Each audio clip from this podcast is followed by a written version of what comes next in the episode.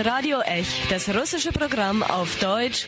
Sie hören uns jeden Donnerstag von 19 bis 19.30 Uhr. Und Radio Ech auf Russisch können Sie jeden Samstag von 13 bis 14 Uhr hören.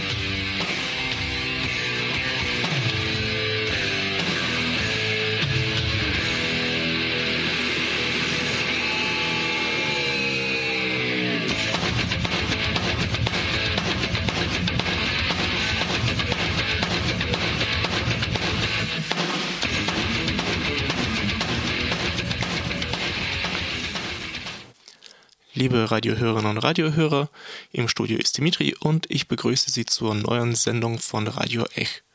Vor einer Woche ging es uns um die Ideenallianz zwischen russischen Rechten und Linken vor 100 Jahren während der äh, Revolution von 1917, als es darum ging, gegen die ukrainische Nationalbewegung vorzugehen. Heute springen wir um 100 Jahre zu heute und sprechen über die Ideenallianz und nicht nur Ideen, sondern auch tatkräftige politische Allianz zwischen Rechten und Linken, sobald es um das Thema Russland und vor allem jetzt auch um die Ukraine geht. Dieses Problem, das bekannt geworden ist als die Querfront. Das ist ein Problem, das uns vor allem hier im Westen betrifft, aber auch die ukrainische Linke ist davon nicht vollständig ausgespart geblieben. Und darüber habe ich mit Kirill Tkachenko gesprochen, der in Kiew lebt und den Blog Left and Light, also rechts und links, betreibt, der sich äh, vor allem den Fragen der Querfront und der Zusammenarbeit der europäischen Linken und Rechten in Fragen von Russland und Ukraine-Konflikt widmet. Hallo Kirill, ich freue mich, dass du Zeit gefunden hast, dein Wissen und deine Einsicht mit uns zu teilen. Hallo Dmitri, äh, freut mich sehr. Also fangen wir damit an, wie es eigentlich in der Ukraine aussieht. Die ukrainische Linke ist ja relativ, ja, nicht nur relativ sehr klein und sehr überschaubar und hat eigentlich, wie du selbst sagen würdest und wie ich das selbst beobachten kann, eigentlich kaum Einfluss auf die große ukrainische Politik. Aber sie muss sich ja immer noch damit irgendwie auseinandersetzen, sozusagen im Lichte ihrer eigenen Weltanschauung mit dem, was passiert. Also jetzt vor allem jetzt mit äh, russischer Annexion der Krim, mit der mit dem Krieg im Donbass, mit der ja großen informationellen Kampagne gegen die Ukraine, mit einer richtigen Propagandawelle gegen die Ukraine. Und wie hat die ukrainische Linke oder die ukrainischen linken Gruppen darauf reagiert? Was sind äh, für mich diese Reaktionen auf, die, auf den Krieg in der Ukraine, auf den äh, russisch-ukrainischen Krieg? Ja, natürlich, da, da gab es ja die Gruppen, die sich solidarisiert haben. Also ich meine, wie du ja eben erwähnt hast, das, das ist super kleine Gruppen, ja. Und diese Borodba, diese kommunistische Gruppe, die sich da am meisten mit äh, russischem Angriffskrieg gegen die Ukraine solidarisiert hat, die hat auch nicht zufälligerweise auch von der deutschen Linke, äh, von der westlichen Linken die meiste Unterstützung bekommen. Äh, es gibt ja die Gruppen, die so ein bisschen gespalten sind.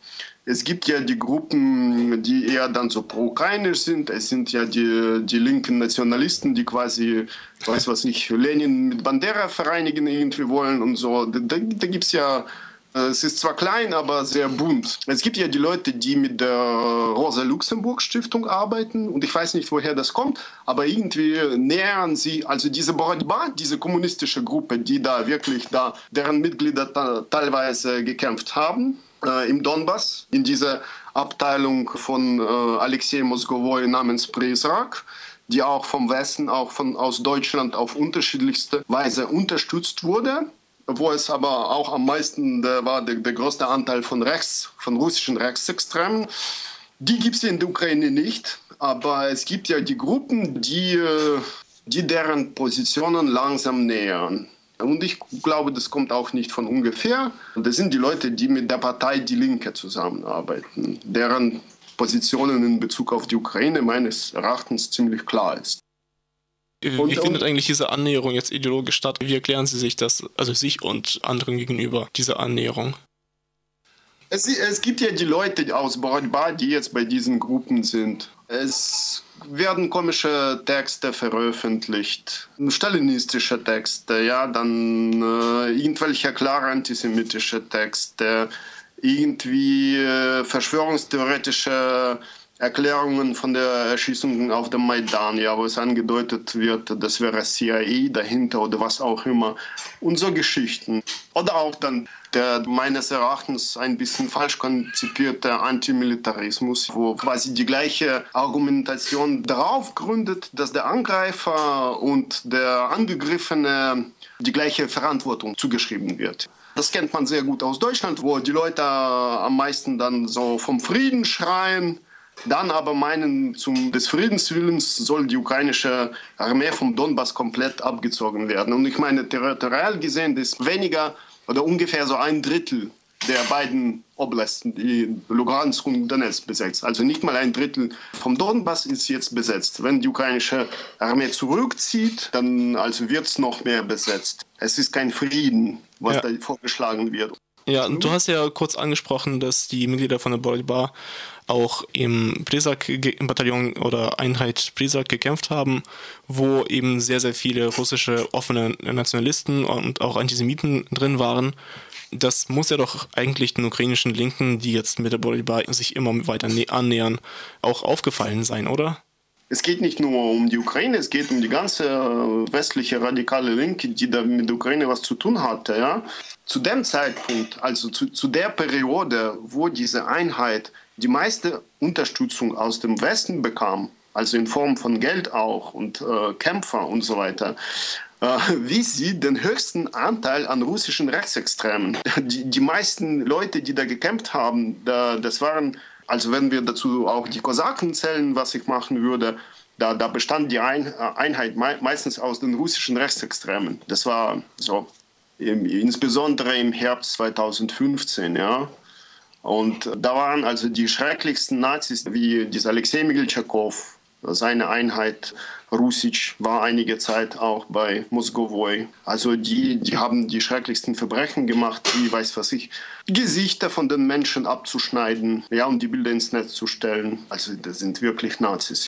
Alexei Moskowoi selber, das ist kein, also ich meine, das ist kein Linker. Also man kann die Videos anschauen, wo der die gröbsten antisemitischen Behauptungen aufstellt, der sich in der weißgardistischen Uniform abblitzen lässt und, und, und. Also eine krasse Menge von von den Sachen, die, die einfach zeugen, dass der Mensch, also wenn wir irgendwie den einordnen sollten, dann ist es echt ein Fascho, also ein Rechtsextremer. Ja? Und diese Leute wurden von den Westlichen, also in Deutschland wurden auch dann, weiß was ich, wir wissen, also wir wissen genau, dass dann die Rote Hilfe sich für einen Kämpfer von Prisak einsetzt. Wir wissen, dass da die Gelder geflossen sind. Wir wissen, dass der Kommandeur von Prisak zu dieser Rosa-Luxemburg-Konferenz in Berlin eingeladen wurde, also als Teil teilnehmen, also per Skype, wo, weiß was ich, Sarah Wagenknecht teilnahm. Also unterschiedlichste Unterstützung für diese Sache. Ja? Und komischerweise machen das die Leute, die am meisten schreien, dass in der Ukraine Faschismus vorherrscht. Also die, die äh, so Sachen wie Prizrak, wie Moskowoi unterstützen. Und mit der ukrainischen Linken ist auch so, so schwierig, ja, weil, ja, weil ich glaube einfach, das hat was mit der ähm, mit, der, mit dieser radikal linken Ideologie zu tun, mit der, mit der Abhängigkeit von der Tradition, äh, mit den Praktiken, die mehr von der Identität und Traditionen abhängen als von sogenannten linken Werten. Was sollte das, was sollte sein? Also linke Werte, die sind wandelbar. Ja? Aber, aber sich irgendwie mit Leuten solidarisieren, sobald sie sich Antifaschisten bezeichnen, oder rotes Fähnchen äh, wehen, auch, was auch immer sie ansonsten so machen. Ja. Das sind ganz viele Sachen, die sind durch irgendwelche identitäre Merkmale bestimmt. Es ist nicht ein Teil der Ideologie oder irgendwie der Theorie, weil da operiert man mit den Begriffen in der Linken, mit den Begriffen wie Identität oder Tradition nicht. Aber es ist ein Bestandteil der politischen Praxis, sich von den Identitäten und Traditionen der eigenen, zum Teil wirklich bescheuersten Traditionen abhängig zu machen. Und das macht die Linke. Also da wird die Praxis sehr stark von den Sachen beeinflusst, die eigentlich zu Rechten gehören sollten, nämlich Tradition und Identität. Das ist so ein sonderbarer performativer Widerspruch in der Praxis. Also meinst jetzt sowohl bei den ukrainischen, äh, bei einem Teil der ukrainischen Linken als auch vor allem jetzt in der deutschen extremen Linken? Ja, keine Ahnung. Warum soll man Stalin verteidigen? Ja, aber du hast immer noch Stalin oder ähm, auch Sowjetunion, aber du hast immer noch diese Reflexe, wo ganz viele Linken, die sich ansonsten für progressiv halten, sagen, nee, nee, wir sind keine Stalinisten. Irgendwie müssen sie dann plötzlich dann doch, weiß was ich, wenn jemand dann erzählt, wie schlimm der Stalin ist, dann, dann müssen sie das irgendwie verteidigen, ja, also irgendwie reflexartig reagieren. Und dadurch, also durch diese, durch diese Reflexe, ja, zeigt man, dass man von dieser Tradition abhängig ist du hast eine Reihe von Symptomen. Also selbst diese Solidarität mit Putin, die wir de facto haben, die große Teile der westlichen und auch der ukrainischen Linken bestimmt. Wo kommt es her? Das kommt, äh, das kommt auch von der Tradition da liegt natürlich diese nicht nur linke, sondern im Westen so ziemlich typische Verwechslung der UdSSR mit Russland. Also ich meine, das ist Ressentiment pur. Das Projekt ist gescheitert und jetzt, wenn ein autoritärer Herrscher, ein nationalistischer Führer, ein Herrscher aus dem kapitalistischen Lande mit der höchsten Ungleichheit weltweit, wenn er so ein Stück von der Ukraine sich äh, besetzt, ja, da tun die Linken so, als ob es so ein eine Rache wäre an das Projekt, an das Projekt, das gescheitert ist. Es ist Ressentiment. Da gibt es ja kein positiver Inhalt überhaupt. Es ist nur pure, heuchlerische, verlogene Schadenfreude. Dasselbe betrifft diese Instrumentalisierung vom Zweiten Weltkrieg. Wenn man die Sowjetunion mit Russland verwechselt, teilweise bewusst, teilweise unbewusst, aber ich meine, das waren doch zwei verschiedene Staaten. Also Natürlich ist ja Sowjetunion äh, ein kompliziertes Phänomen, aber das kann nicht unter Russland subsumiert werden. Wenn man das ganz kurz fassen soll, dann wäre es ein Kompromissgebilde zwischen unterschiedlichen Nationalismen. Aber das war kein russischer Staat in dem Sinne. Und wenn wir von dem Zweiten Weltkrieg reden, und von dem Beitrag der Sowjetunion, dann darf natürlich auch man die anderen Republiken nicht vergessen, die teilweise auch mehr unter dem deutschen Krieg gelitten haben. Und dazu gehört auch die Ukraine und dazu gehört auch Belarus. Und irgendwie operiert man damit so sehr gerne, man tut so, als ob es Russland wäre. Ja, Russland hat Faschismus besiegt, ja, aber da waren auch die Ukrainer mit dabei. Ja. Äh, Russland hat darunter gelitten, ja, natürlich, aber die Länder wie Belarus oder die Ukraine haben es noch mehr getan. Und diese Verantwortung, insbesondere in der Linken, wird zu Ungunsten der Länder instrumentalisiert, die da auch dann darunter heftig gelitten haben. Aber dass die Sachen von früher jetzt zur Rechtfertigung des russischen Krieges gegen die Ukraine benutzt werden, das ist die Heuchelei pur. Das macht aber die Linke sehr stark in Deutschland. Also tausende Beispiele davon. Texte, Reden, äh, Erklärungen und so weiter und so fort. Und ich meine, das ist wirklich grausam, wie die Leute mit der Geschichte auf diese Art umgehen. Ich meine, da gibt es ja natürlich das Problem der Kollaboration und es gibt ein Riesenproblem des Umgangs der ukrainischen Gesellschaft, der Politiker, des, der Stadtpolitik mit diesen Sachen. Aber es waren Millionen Ukrainer in der Roten Armee. Da kannst du jetzt nicht die Ukraine mit äh, das heutige ukrainische Volk mit den Kollaboratoren von früher gleichsetzen. Also und die sind, äh, die sind einfach schreckliche, wahnsinnige einfach Geschichte, die da von der Linken in Umlauf gesetzt werden, wie das instrumentalisiert und verwendet wird. Dann vielleicht noch kurzer Blick sozusagen nach rechts. Du bist ja auch mit der Betreiber des Projekts äh, Left and Light, also eben rechts und äh, links, äh, andersrum, rechts und links, der sich gerade diesen Verflechtungen zwischen Westlinken äh, und äh, Westrechten sozusagen eben widmet, eben sobald es um Russland geht zum Beispiel. Wie weit reichen eigentlich mittlerweile diese Zusammenarbeiten, die, äh, diese Verflechtungen? Kann man da schon mittlerweile sozusagen von einem ja unwahrgenommenen Mainstream sprechen oder ist es immer noch sozusagen Aktivitäten von ja, einzelnen Aktivisten, einzelnen Splittergruppen und macht es denen überhaupt irgendwas aus, dass sie jetzt mit Rechtsradikalen für Russland demonstrieren? Die sind schon im linken Mainstream. Was wären dann die größten linken Zusammenhänge in Deutschland? Also ich benutze als Beispiele dazu dann die Partei Die Linke oder den Zusammenhang Rote Hilfe oder oder auch die am meisten gelesene Zeitungen und so weiter und so fort. Und das Problem ist bereits da. Du hast ja die junge Welt, die da Texte von Autoren veröffentlicht, die auch für junge Freiheit schreiben. Oder allgemein, du nimmst, das kannst du ganz einfach das Spiel machen. Du nimmst da einen Artikel zur Ukraine aus, dann weiß was ich, Neues Deutschland, junge Welt oder so.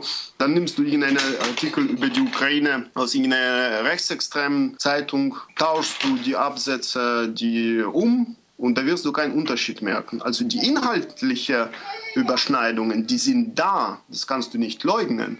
Und ich meine, das sind super wichtige inhaltliche Überschneidungen im heutigen politischen Kontext, weil es geht um das Los der EU, es geht um die Beziehungen zu Russland, es geht um Ukraine-Konflikt und da sind sie, äh, da sehen sie die Sachen grundsätzlich ziemlich gleich. Also Austritt äh, aus NATO, Wiederherstellung der Nationalstaates und so weiter und so fort. Im Unterschied zu, zu Rechten macht es die Linke viel heuchlerischer natürlich. Also nicht so offen EU angreifen und die reden natürlich, die, da sagt keiner oder fast keiner, ja, wir müssen die Annexion der Krim anerkennen.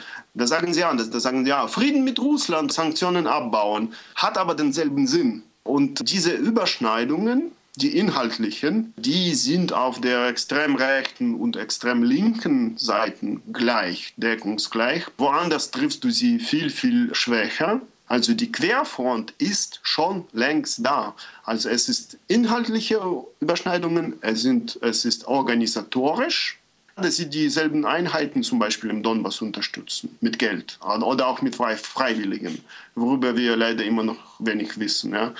Bei Moskowoi gab es ja ein, eine Abteilung in diesem Bataillon von Moskowoi, in diesem Prisrak. Eine Abteilung äh, hieß eine Zeit lang Internationale Brigade oder sowas. Die bestand aus spanischen Kommunisten und französischen Faschisten zum Beispiel. Oder wir haben irgendwelche Konferenzen, dann die Linken oder die Rechten, wo dieselben Leute auftreten. Also derselbe, derselbe Mensch kann beim konservativen Forum auftreten, also in St. Petersburg, der die europäische äh, Rechtsextreme zusammenbrachte. Ja? Dieselbe Leute tauchen dann bei irgendeinem angeblich linken antifaschistischen Kongress im Donbass. Aber auch die Rechten haben inzwischen kein Problem, sich damit als Antifaschisten zu nennen. Und das funktioniert. Und das ist, äh, also ich meine, dieser Antifaschismusbegriff war von Anfang an öfters problematisch wieder angewendet wurde.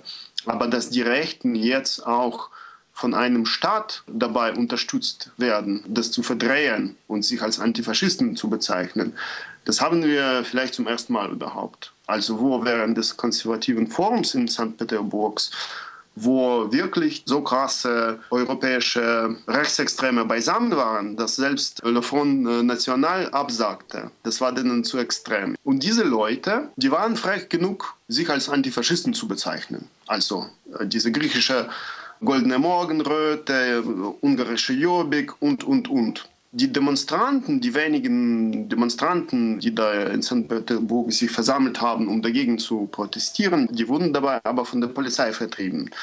Also das ist wirklich zum ersten Mal vielleicht, dass ein Staat dabei die Rechten unterstützt. Ich meine, das ist nicht zum ersten Mal, dass jemand sich dass, dass jemand sich als Antifaschist bezeichnet und dabei ein Nazi ist. Das ist nicht neu. Neu ist, dass es von einem Staat unterstützt wird, diese Verdrehung. Ja, ja die Rechten bezeichnen sich jetzt als Antifaschisten, weil das funktioniert. Okay, Weil das ist auch ein, teilweise Schuld von den Linken, westlichen Linken. Also wenn die im Donbass Nazis mit Geld füttern, also die wirklich echten Nazi-Nazis, narzisstische Narzissten quasi, die sich aber dann gelegentlich als Antifaschisten bezeichnen werden, dann haben die Linken super viel zur Auflösung, äh, unsinnig machen des Begriffes Antifaschismus beigebracht. Und tun sich, äh, lässt sich erkennen, dass sich äh, die Linken, die daran beteiligt sind, dass sie äh, das sehen, dass sie letztlich in einer Querfront sind, dass sie mit, äh, mit Nazis zusammenarbeiten und versuchen sie das irgendwie zu erklären. Also ist ihnen unwohl dabei, ein bisschen wenigstens? Ja, ganz vielen ist unwohl. Aber schau mal, also ich meine, da gibt es ja unterschiedliche Gruppen. Wenn ich von Deutschland rede, da benutze ich dieses Beispiel sehr gerne die Linke. Ich meine, die Partei. Das ist repräsentativ. Also ist, du kannst jetzt nicht sagen, das ist eine kleine Gruppe von Verrückten. Ja? Die Leute, die das machen und es toll finden, die, die glauben wirklich anscheinend, dass sie etwas gut machen. Ja, die, die glauben, die sind wirklich überzeugt, dass sie, dass sie dabei das Richtige tun. Und du hast ja wahnsinnig viele Leute in der Linken, in der Partei, die von der Parteigenossen toleriert werden. Im Namen, im Namen weiß was ich von, von was. Von linker Einheit, von den guten Sachen.